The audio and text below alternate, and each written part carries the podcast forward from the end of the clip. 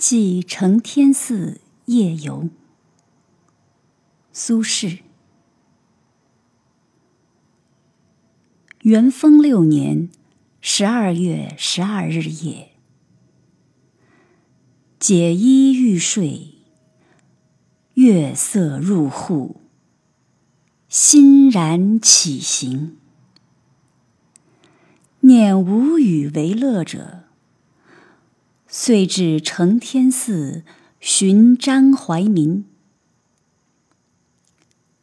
怀民亦未寝，相与步于中庭，庭下如汲水空明，水中藻荇交横，盖竹柏影也。何夜无月？何处无竹柏？但少闲人如吾两人者耳。